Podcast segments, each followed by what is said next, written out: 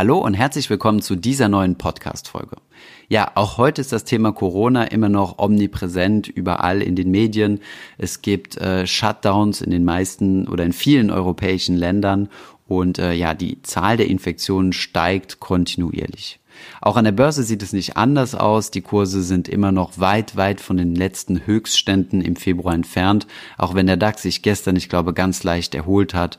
Ja, wie gesagt, sind wir immer noch tief in der Verlustzone um auch mal eine andere Perspektive als immer nur meine hier preiszugeben, haben wir einmal Gerd Kommer interviewt, gerade zu diesem Thema. Er hat uns seine Einschätzung gegeben, was denn gerade so passiert. Er hat uns einige Tipps gegeben, wie man sich als Anleger idealerweise verhalten sollte. Und wir haben über das Thema Crash-Propheten geredet. Ähm, ja, diese haben ja jetzt gerade Hochkonjunktur, da ja jeder Prophet diesen Crash äh, genau so vorhergesehen hat, wie er gekommen ist. Achtung, Ironie. Und ähm, ja, Gerd gibt uns auch hier seine Meinung zu. Viel Spaß bei dieser Podcast-Folge.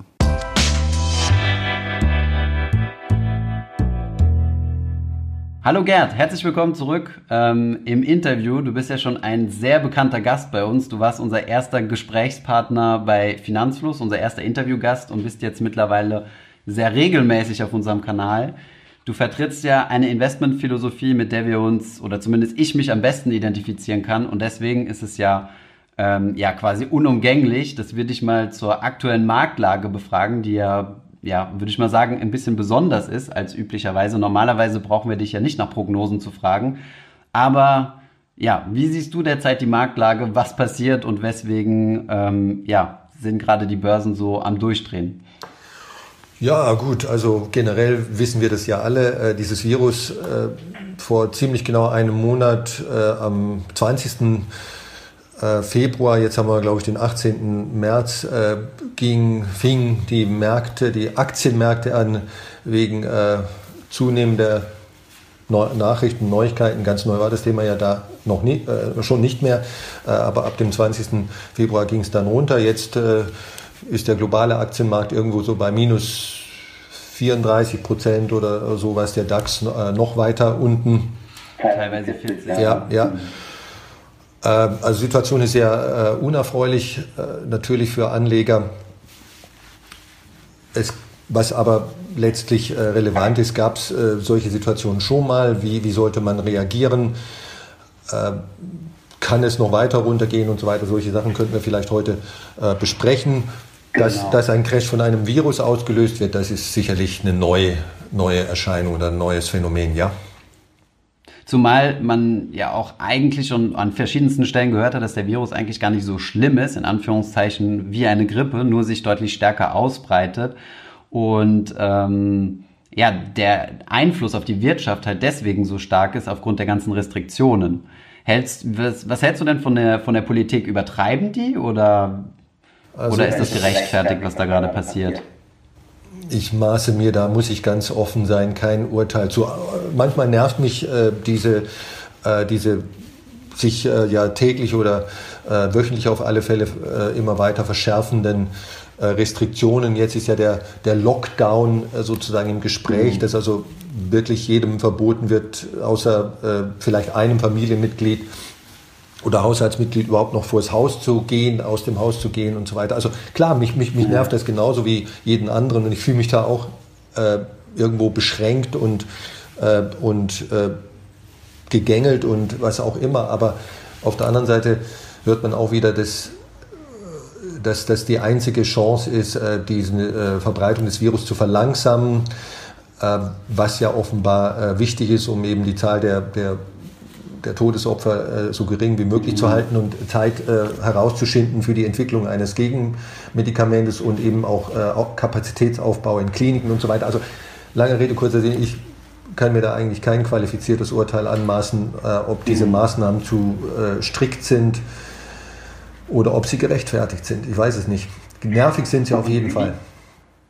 Okay. Und ähm, diese, ja, sagen wir mal 35 bis 40 Prozent Verwerfung an der Börse, denkst du, das ist übertrieben oder, oder?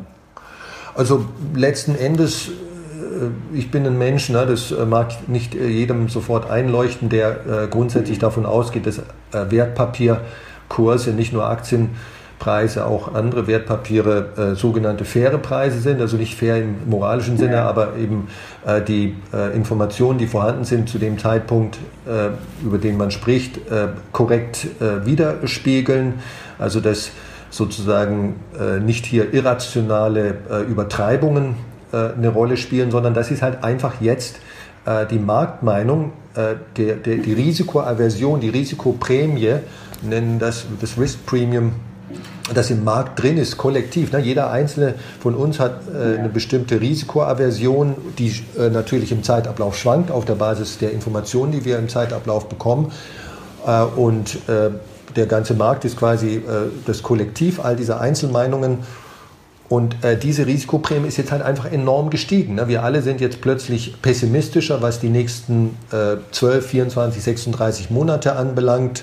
Ja. manche sind noch pessimistischer und die reden schon von, von fünf und zehn Jahren, äh, äh, die die Krise andauern könnte und so weiter. Und klar werden die Gewinne der Unternehmen in den nächsten äh, äh Monaten und, und ein, zwei Jahren deswegen niedriger sein.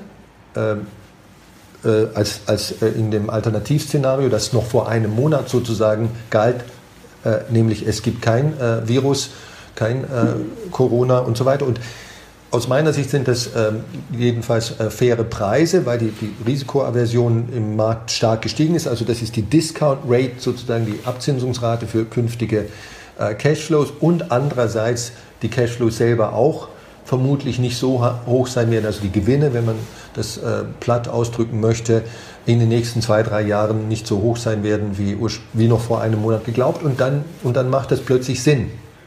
Äh, die Frage, die wichtigere Frage ist eher, was äh, sich in der Zukunft äh, tun wird. Äh, ja, geht es noch weiter runter? Wie lange geht es noch weiter runter und wie weit?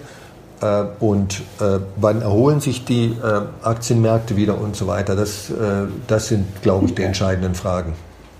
Und was wäre jetzt dein Ratschlag für einen passiven Investor, der sich ein Gerd Kommer Portfolio aufgebaut hat oder ein einfacheres Weltportfolio aus MSCI World und MSCI Emerging Markets, idealerweise sogar auf Sparplanbasis? Also mein Rat ist im Grunde genommen ganz einfach. Äh, wenn es irgend geht, irgend geht, damit meine ich, äh, wenn es mental und emotional äh, irgend geht, das heißt also man nicht plötzlich Albträume hat und Schlaflosigkeit und Herzinfarkt droht und so weiter, mhm. wenn es also um Seelenfrieden einigermaßen geht und zweitens auch von der Liquidität her geht, ne, also für, insbesondere natürlich für Anleger, die jetzt nichts äh, kurz- und mittelfristig aus dem äh, Depot entnehmen müssen, weil sie äh, genug anderen Cashflow haben aus, aus Gehalt oder anderen Einkunftsquellen. Ja. Also wenn diese beiden Bedingungen erfüllt sind, dann ist meine, äh, meine, mein, mein Ratschlag, den ich seit 20 Jahren wiederhole, nichts tun. Also mhm. auf keinen Fall verkaufen, sondern ähm, stay the course, wie, also den Kurs halten, wie John Bogle, der, der, der ganz berühmte letztlich äh, Erfinder, wenn man äh, das so ausdrücken möchte, von Indexfonds äh, Anfang der 70er Jahre äh, immer gesagt hat. Ne? Äh, der, ein, ein der großen Fehler, den man machen kann, da gibt es auch sehr viel Forschung dazu, ist eben äh, in Abschwüngen zu verkaufen. Typischerweise wird man einen großen Teil der Downside des Drawdowns mitnehmen. Also wenn jetzt jemand verkauft, hat er ja, wie vorhin erwähnt, äh, je nach äh, Index und Einzelportfolio im Aktienteil zumindest seines Portfolios so um die 40 Prozent schon verloren. Ja. Das wird damit dann realisiert, dieser Verlust. Mhm. Und das typische Muster ist dann, dass die Leute draußen bleiben, egal jetzt der, der Markt geht noch weiter runter, sagen wir mal so, dann freuen sich erstmal, ja, Gott sei Dank bin ich rausgegangen. Irgendwann mal zieht der Markt wieder an. In real time ist es ganz, ganz, ganz schwer zu beurteilen, ob das dann so ein falscher Frühling ist oder äh, so, so, ein kleines Zwischenhoch und danach geht es dann noch wieder runter und so weiter. Und lange Rede, kurzer Sinn, die Leute bleiben halt einfach am Spielfeldrand draußen stehen und irgendwann mal sind wir dann auf minus 20, minus 10, 0 und dann äh, wieder bei plus 10, also jetzt äh, im Index, äh, bei einem Index von 100 ausgehend äh, gesprochen und die Leute stehen immer noch im Spielfeldrand und äh, steigen dann irgendwann mal wieder ein, weil sie sehen, ihre Nachbarn, Freunde und so weiter, die verdienen alle toll Geld, nur sie selber nicht. Und äh, das kann jetzt jeder, da braucht man kein großer Finanzmathematiker sein, sich selber ausrechnen, äh, dass derjenige, der das getan hat, was ich gerade so äh, klischeehaft und, ähm, und beispielhaft erzählt habe, schlechter am Ende dasteht, weil er, weil er eben 40 Prozent seines Vermögens verloren hat und dann mit den restlichen 60 Prozent zu einem teureren Preis wieder einsteigt als zu dem, der, äh, zu dem er verkauft hat. Das ist, das ist also wirklich die absolute Loser-Strategie. Ähm, reduziert die Volatilität, das äh, kann man immerhin sagen, ne? also im Vergleich zu einem Buy-and-Hold-Anleger. Aber wir sind ja nicht dafür da, äh, die Volatilität im Aktienportfolio zu minimieren, sondern im Aktienportfolio jedenfalls äh, den Ertrag zu maximieren. Und wenn ich ein Problem habe mit äh, dem Risiko Drawdown oder Volatilität, dann muss ich das anders lösen. Ich muss es lösen, indem ich mir ein, eine Asset-Allokation hole und, oder sie festlege, die, mit der ich leben kann, mit der ich durch dick und dünn, dünn leben kann und nicht ähm, durch rein raus im Aktienteil. Das ist also okay. mein, mein, mein, Ansatz. Hm? Ähm, das bedeutet, ähm, du hast es quasi am Rande schon erwähnt, du hältst nichts von der Strategie zu sagen, naja, ich behalte jetzt mein Cash, wenn ich dann jetzt noch Cash zum Investieren habe, äh, oder ich verkaufe sogar meine Anteile und kaufe, wenn ich am Tiefpunkt bin. Von dieser Strategie hältst du nichts, weil du sagst, äh, wir wissen nicht, wann der Tiefpunkt ist, richtig? Genau, wir wissen nicht, wann der Tiefpunkt ist. Ich meine, natürlich, wenn jemand der vorher, sagen wir mal, äh, als Beispiel eine 60-40 Asset-Allokation hatte, 60% Aktien, 40% risikoarm. Und jetzt haben wir die Situation, äh, mit, äh, die wir haben, mit minus 40% in den Märkten ungefähr. Und der sagt dann, hey, Jungs, Mädels, ähm, wisst ihr was? Ich nutze diese Gelegenheit jetzt und äh, nehme von diesem 40% Topf, also früheren 40% Topf, jetzt ist es ja mehr, äh, prozentual mhm. äh, etwas. Ähm, und äh, in Ergänzung zu dem Rebalancing, was ich ja eigentlich sowieso machen müsste, ja, also mein, mein Aktientopf ist jetzt um 40 Prozent, also fast, ja. äh, fast die Hälfte auf äh, 35, also die vorher, vorherigen 60 sind jetzt auf 35 geschrumpft. Mein, mein Anleihentopf ist ja. immer noch bei 40. Ich wollte ja 60-40 haben, nicht 35-40. Ne?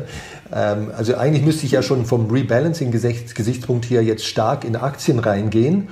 Und dann könnte natürlich einer sagen, und dagegen habe ich persönlich nichts einzuwenden, wenn jemand den Mut hat, ach, ich nutze jetzt den Sommerschlussverkauf, bitte äh, der, das nicht als Zynismus interpretieren, äh, den, den wir jetzt gerade haben. Aktien sind spottbillig, sind sie im Grunde genommen auch jetzt.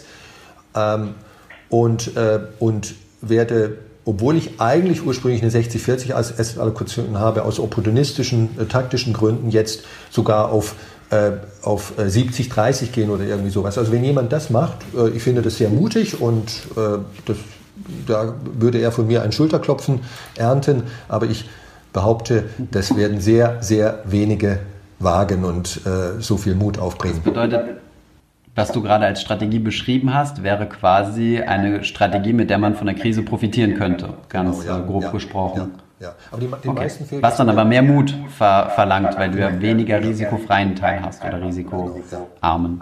Genau. Es erfordert ja schon äh, eine große Portion Mut, die die äh, Mehrzahl der Leute vermutlich nicht mal hat. Ähm, ich bin jetzt nicht ganz sicher, das sage ich nur aus dem Bauchgefühl heraus ähm, an dieser Stelle, in der wir jetzt sind, äh, äh, diszipliniertes Rebalancing zu machen. Das bedeutet ja auch letztlich äh, jetzt mehr Aktien oder äh, umzuschichten und, und, und wieder äh, zusätzliche Aktien zu kaufen. Okay, dann habe ich noch eine weitere Frage zum Thema Krisen. Und zwar haben wir beide ja bereits eine Krise durchgemacht. Äh, du hast sogar noch mehr durchgemacht als ich, vermutlich. Aber wir waren ja beide auch schon 2008, 2009 dabei. Ähm, wie siehst du denn die Unterschiede zwischen 2008, 2009 und der jetzigen Corona-Krise Anfang 2020? Ja, ich habe äh, gerade hier ein Blatt Papier vor mir, auf das ich jetzt blicke, äh, auf dem ich äh, mal äh, seit sozusagen dem Jahr 1900, äh, nicht nur seit dem Jahr 2008, 2009, äh, die, die schwersten Crashes im, also in den Daten für die USA, Aktienmarktdaten für die USA bis 1970 und danach für den Weltaktienmarkt, weil vor 1970 keine zuverlässigen Monats Renditen für den Weltaktienmarkt vorliegen und man, man braucht hier Monatsrenditen. Und ähm, wenn ich das mir anschaue, dann ist das alles äh, sozusagen, was wir jetzt erleben oder, oder äh, anfänglich erstmal erleben, gar nicht so ungewöhnlich. Also da gibt es äh, sehr große äh, Parallelen. Ähm, der, der, die große Finanzkrise war, war also vor zehn Jahren, rund elf Jahren, insofern so ein bisschen äh, anders als die, die anderen großen Crashes, also der Erste Weltkrieg, dann die Great Depression 1929 bis 1937, dann äh, auch während des Zweiten Weltkriegs gab es einen Crash, dann kam die, der Ölkrisen-Crash äh, 1973, 74, den äh, eigentlich erstaunlich, der, der, der, sehr selten, Entschuldigung, selten erwähnt wird, aber äh, genauso drastisch war äh, wie, wie, wie die anderen genannten. Dann natürlich der Dotcom-Crash von 2000 bis 2002 etwa oder Ende 2002 und dann äh, vor, vor elf Jahren der, der, die große Finanzkrise. Aber überall ging es so um 50 Prozent runter. Äh, bei der Great Depression noch mehr, da waren es fast 80 Prozent. Und äh, überall äh, ging es dann äh, in, den, in den 24 Monaten nach dem, dem Tiefpunkt äh, so irgendwo zwischen, zwischen 30 und 90 Prozent wieder hoch. Schon, okay. Also die, die komplette Erholung war dann noch nicht äh, innerhalb von 24 Monaten im Durchschnitt erreicht. Äh, und innerhalb von fünf Jahren ungefähr, ganz grob gesagt, war überall dann äh, die äh, Erholung, also nach dem Tiefpunkt gerechnet, spätestens erreicht. Also bitte mich da jetzt nicht in jedem einzelnen Fall, das ist so, so äh, grobe äh, Durchschnittswerte. Und ich glaube, dieses Muster wird sich hier auch wieder erholen. Die, die, also irgendwann mal äh, wird diese äh, Corona-Krise abflauen. Äh, es wird ein, ein, ein, eine Impfung oder ein Medikament äh, entwickelt werden. Äh, die äh, Neuinfektionen gehen zurück und der, der konjunkturelle Schaden wird dann klar sein und wird nicht noch schlimmer werden. Und dann werden sich die Märkte wieder allmählich erholen. Das kann natürlich, also ich habe keine Ahnung, ob das jetzt nächsten Monat beginnt, in zwölf Monaten in zwei Jahren oder in drei Jahren. Also äh, das kann, glaube ich, niemand zuverlässig sagen, obwohl es viele Experten vorgeben. Aber äh, diese Krise wird wie alle anderen genannten Krisen selbstverständlich nicht ewig andauern. Und äh, die Weltwirtschaft, das ist das äh, Grundkonzept ja in einem Weltportfolio. Ich investiere nicht in ein Land, ich investiere nicht in eine Branche, schon gar nicht in ein Unternehmen, auch nicht in einen Manager, sondern ich investiere in die Weltwirtschaft in die Weltwirtschaft. Das ist ganz, ganz wichtig. Die Weltwirtschaft kann nicht Konkurs gehen oder pleite gehen, solange Menschen auf diesem Planeten leben, die Güter und Dienstleistungen brauchen, um äh, zu überleben und äh, ihr Leben angenehm zu gestalten. Also wichtige Dienstleistungen, aber auch also essentielle wie Lebensmittel, aber auch Luxusgüter, all das ist benötigt und äh, irgendjemand muss das herstellen äh, und deswegen wird, äh, wird es auch in Zukunft weitergehen. Äh, aber wann äh, der Aufschwung kommt, das kann ich natürlich nicht sagen. Ich hoffe nur, dass möglichst viele äh, Zuschauer und Zuhörer einfach von vornherein ihre Risikokapazität richtig eingeschätzt haben und nicht zum Beispiel mit einem 100-0-Portfolio, also 100% Aktien, ja. hier in, in diesen Crash reingegangen sind. Dazu, also das ist natürlich dann heavy. Du bist ja auch Vermögensverwalter, das heißt, du kümmerst dich jetzt nicht mehr um dein eigen, nicht nur um dein eigenes Geld, sondern hast auch Kunden. Ähm, ich weiß nicht, ob du darauf eingehen möchtest, aber wie ist denn so da die Einstellung oder gibt es da, hast du auch gemerkt, dass es äh, da überwiegend eine gewisse Panik gibt oder Angst oder sind die Leute überwiegend äh, positiv gestimmt, so im, im groben Durchschnitt?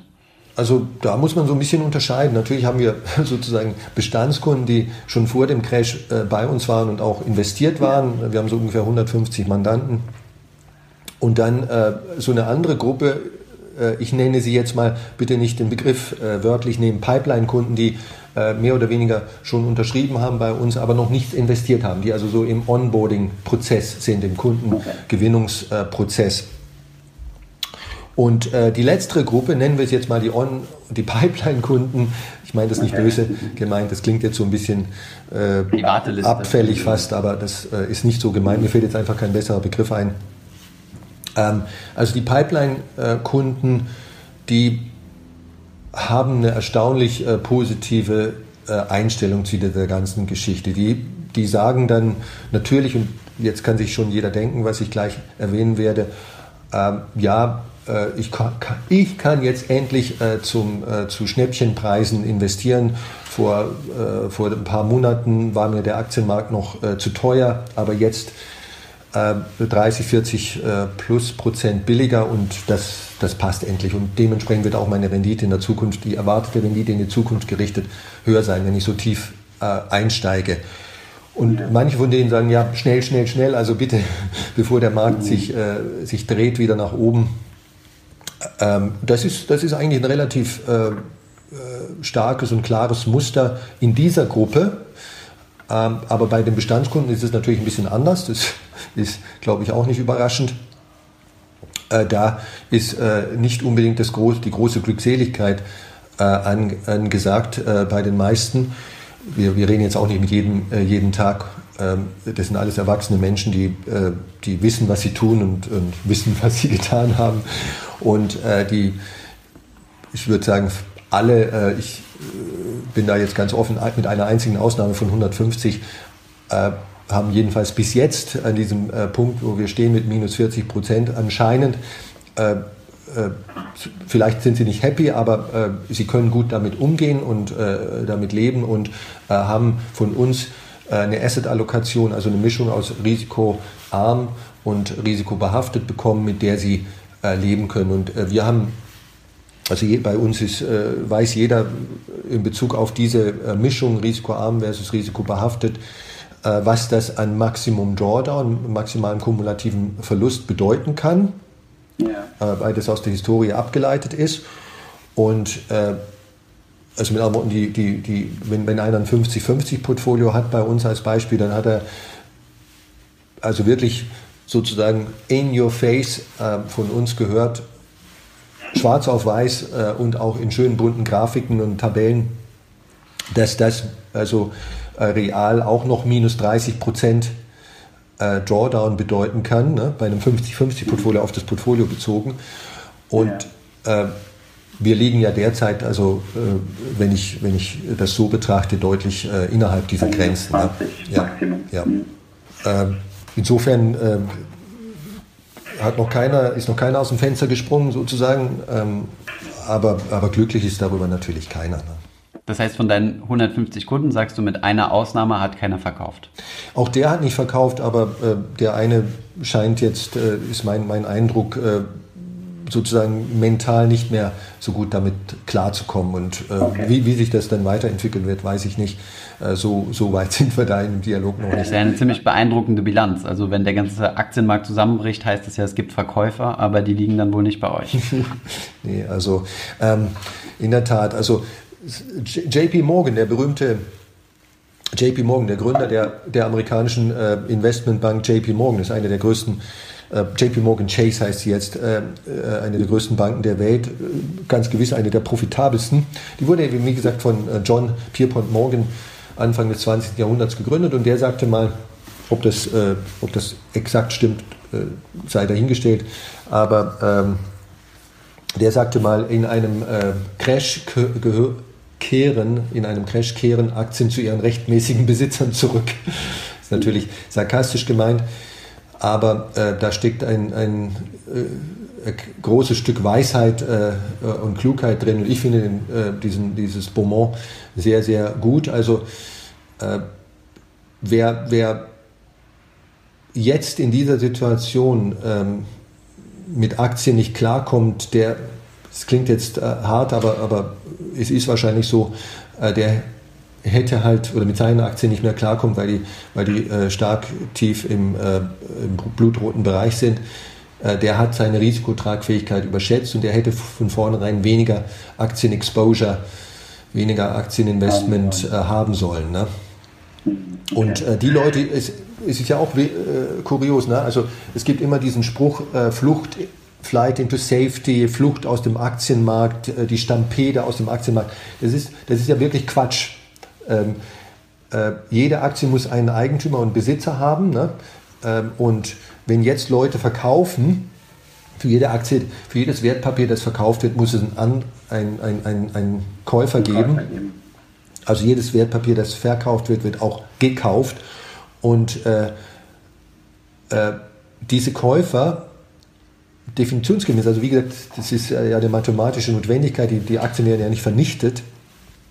Äh, diese Käufer, äh, die gibt es ja auch und äh, das müssen ja diejenigen sein, die sagen, okay, äh, das ist jetzt äh, eine gute Opportunität, die, die billige Aktie, die, die ist eine gute Opportunität für die, für die Zukunft und ähm, infolgedessen gibt es äh, genauso viel sozusagen an dem Punkt, an dem wir stehen, äh, Leute, die positiv in die Zukunft blicken von dem Niveau aus, äh, wie äh, Leute, die sagen, hm, ja, ähm, ich, äh, ich glaube, es könnte noch weiter nach unten gehen oder es geht noch weiter nach unten. Okay. Jetzt gibt es noch ein Thema, was wir ja unbedingt ansprechen müssen. Wir hatten es im Vorgespräch ja mal angerissen.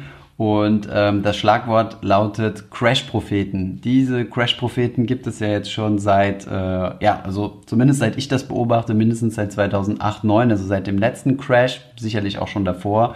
Und diese Crash-Propheten haben ja jetzt Hochkonjunktur, werden von allen Medien zitiert und ähm, sagen jetzt, naja, diesen Crash, den habe ich ja vorher gesehen, schau mal hier mein Artikel, schau mal hier mein Buch oder was auch immer.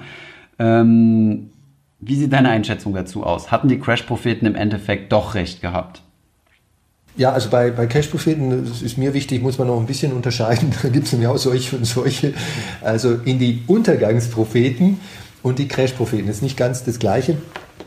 Also wir haben in Deutschland, äh, äh, sind wir Weltmarktführer bei den Untergangspropheten. Äh, also das sind sozusagen Turbo-Crash-Propheten, äh, Leute, die sagen, nee, äh, also es wird jetzt nicht nur äh, einen Aktiencrash geben von, von 40, 50 Prozent Minus, sondern nein, das ganze Euro, die ganze Eurozone wird chaotisch sozusagen zusammenbrechen. Der Euro als Währung wird in irgendeiner Weise verschwinden. Das wird dann selten so richtig beschrieben, wie das gehen soll. Äh, Deutschland wird äh, Konkurs gehen, einen Staatskonkurs erleiden, also seine äh, Schulden nicht mehr begleichen können ähm, und es bis hin zu sozusagen Versorgungsengpässen und man soll sich Nahrungsmittelvorräte anlegen.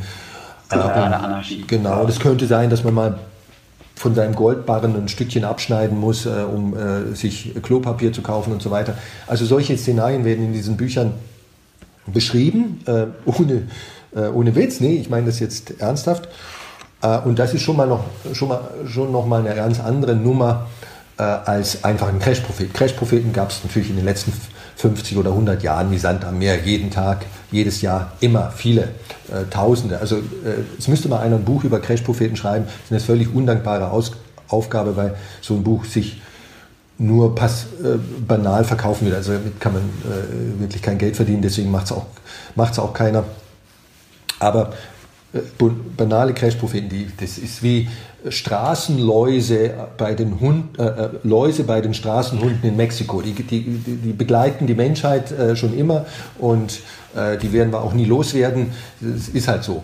Aber äh, die vier äh, Kollegen, über die wir jetzt sprechen, Max Otte, Dirk Müller, Markus Krall und die beiden Autoren Friedrich und Weig, Entschuldigung, Marc Friedrich und Matthias Weig, die, das sind jetzt wirkliche Untergangspropheten und äh, bei denen äh, reden wir ja vom Weltsystemcrash, der jetzt ansteht. Ja, ja also äh, was, was meine ich dazu? Ich äh, kann, ich will gar nicht viel dazu sagen, äh, wie wahrscheinlich jetzt äh, diese Thesen, Domino-Theorie-Thesen sind, von denen das überlasse ich lieber den Wirtschaftswissenschaftlern, die halten, also an, also seriösen äh, Wirtschaftswissenschaftlern, die an Universitäten beschäftigt sind oder bei Forschungsinstituten.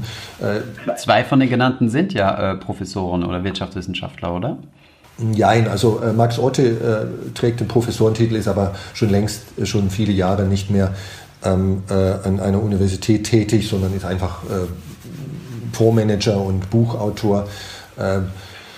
In Deutschland darf man ja den Titel Prof Professor ist, da gibt es auch einen interessanten Artikel dazu über, äh, in Bezug auf Max Otte, also wer, wer, wer sich Professor nennen darf und wer nicht. Also, aber im, äh, in dem Sinne, auf den es jetzt hier eigentlich ankommt, Leute, die äh, berufsmäßig an Universitäten als äh, Wirtschaftswissenschaftler, als Makroökonomen arbeiten äh, und keine, keine Interessenskonflikte haben, einfach nur forschen und lehren, äh, das ist keiner von den Vieren. Ähm, Max Otte vielleicht noch marginal. Er war es mal, also vor zehn Jahren oder so. Äh, und Markus Krall, äh, also sind alle äh, ganz kommerziell unterwegs, wie wir alle. Ne?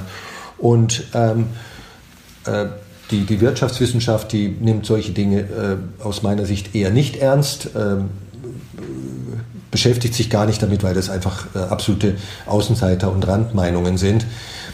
Äh, aber das ist jetzt gar nicht so der Punkt, auf den ich eingehen möchte, tiefer eingehen möchte, sondern eher, was sagen eigentlich äh, die vier beziehungsweise fünf äh, Autoren in ihren Büchern darüber, wie wir, du und ich und äh, jeder, der jetzt äh, hier das äh, Video sieht oder den Podcast hört, äh, wie, wie wir mit unserem Geld jetzt in einer Krise, in so einem Crash-Szenario oder Untergangsszenario, was, was wir dann tun sollten, wie wir unser Geld anlegen sollten. Und das habe ich mir mal sehr genau angeschaut äh, bei diesen fünf Personen oder vier äh, Büchern.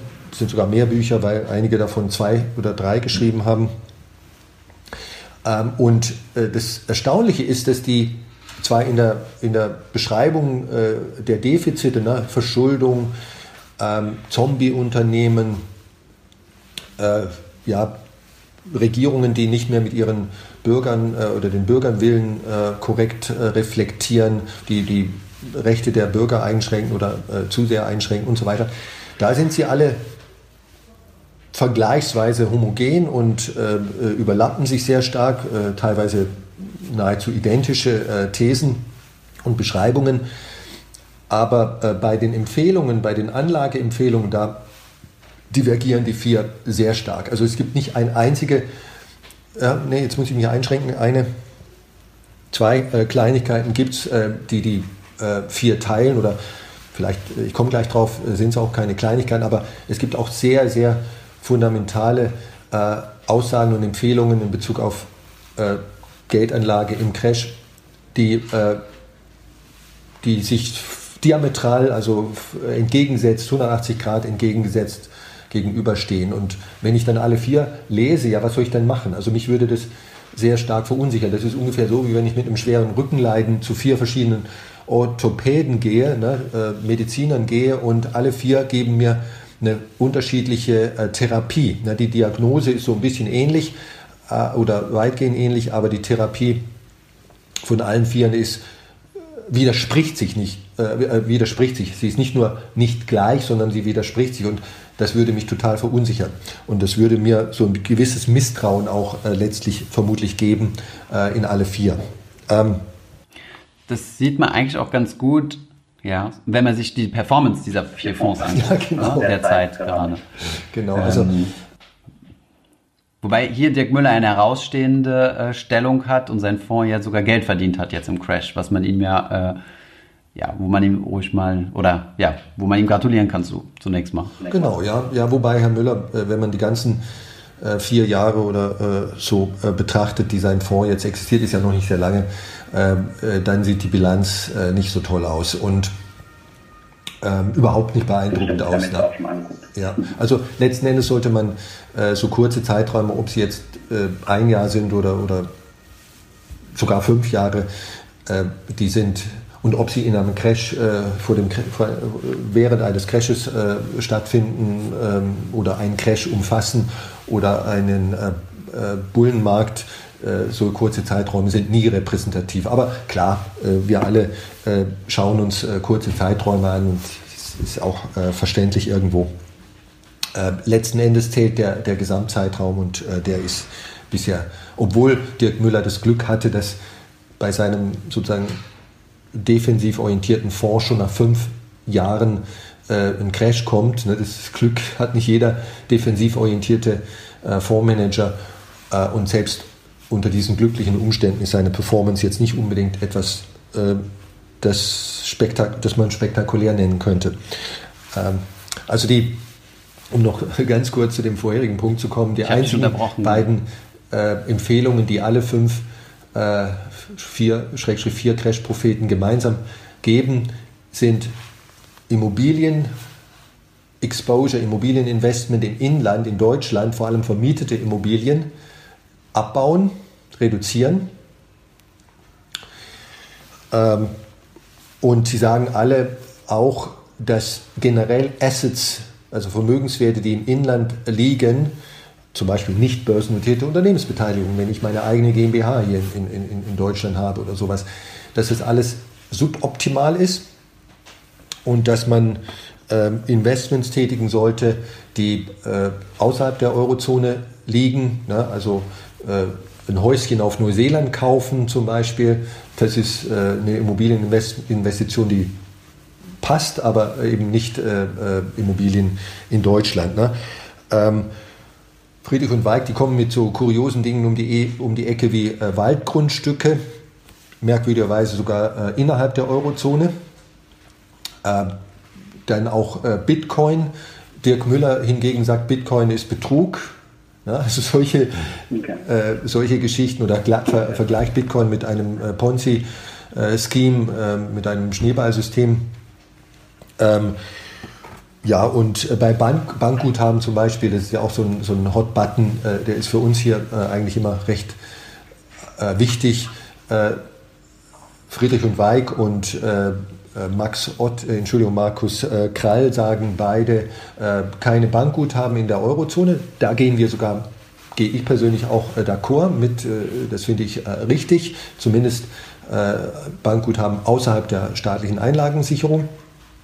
Aber äh, für Dirk Müller und Max Otte sind zum Beispiel Bankguthaben wiederum okay. Ja? Also Bankguthaben innerhalb der Eurozone wiederum okay. Also wem soll ich jetzt glauben? Äh, das das finde ich so kurios bei den Vieren.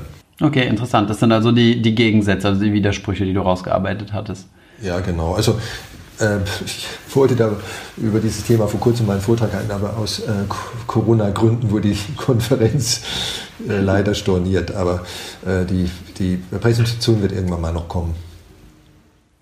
Okay, vielleicht können wir dann auch noch mal ein spezielles äh, Video zu diesem Thema drehen.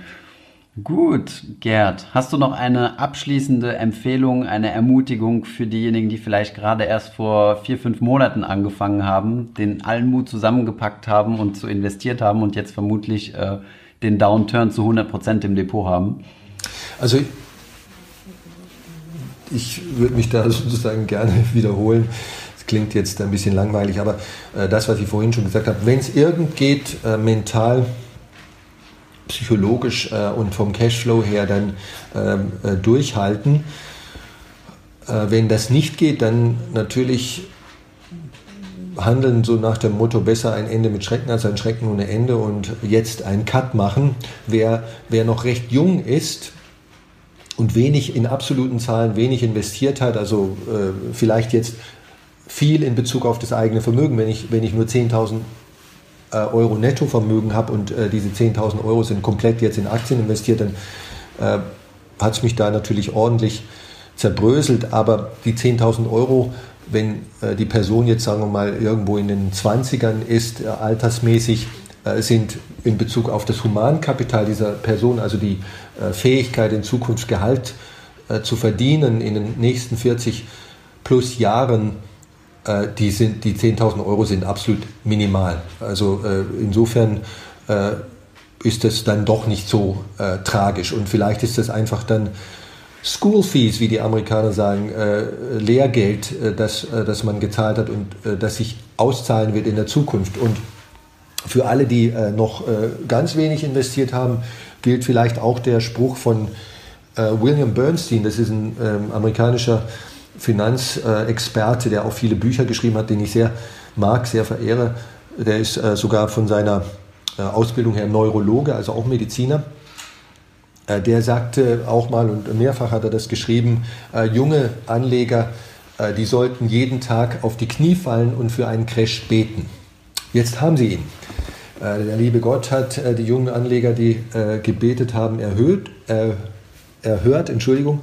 Und ähm, selbst wenn die Leute jetzt nicht opportunistisch sagen, ich gehe jetzt rein mit, mit meinem gesamten Vermögen äh, und kaufe mir zum Schnäppchenpreis Aktien, haben sie doch mindestens ein niedrigeres äh, Ausgangsniveau für, die, für den Sparplan äh, oder was immer sie äh, dann in, in Aktien investieren. Also selbst der Crash ist für einen Teil der Bevölkerung eigentlich eine gute Sache. Also für die jungen, jungen Anleger, äh, so paradox das klingen mag, ist er, ist er gar keine schlechte Sache. Okay, Gerd, vielen Dank für deine Einschätzung, vielen Dank für die Ermut Ermutigung und ähm, ja, wir sehen uns bestimmt in einem weiteren Beitrag bald wieder. Dankeschön. Gerne, äh, Thomas, äh, dir und dem Team noch einen schönen Nachmittag. Ich hoffe, diese Podcast-Folge hat dir gefallen. Wenn ja, dann zöger doch nicht in deinem Umfeld, bei deinen Freunden und Bekannten von diesem Podcast zu sprechen. Und wenn du auf iTunes bist, dann lass uns doch gerne eine Bewertung da und einen Kommentar, denn das hilft uns, mehr Menschen zu erreichen und für das Thema finanzielle Bildung zu begeistern. Wie immer findest du in den Shownotes und in der Beschreibung zu dieser Podcast-Folge alle wichtigen Verlinkungen. Vielen Dank fürs Zuhören und hoffentlich bis zum nächsten Mal.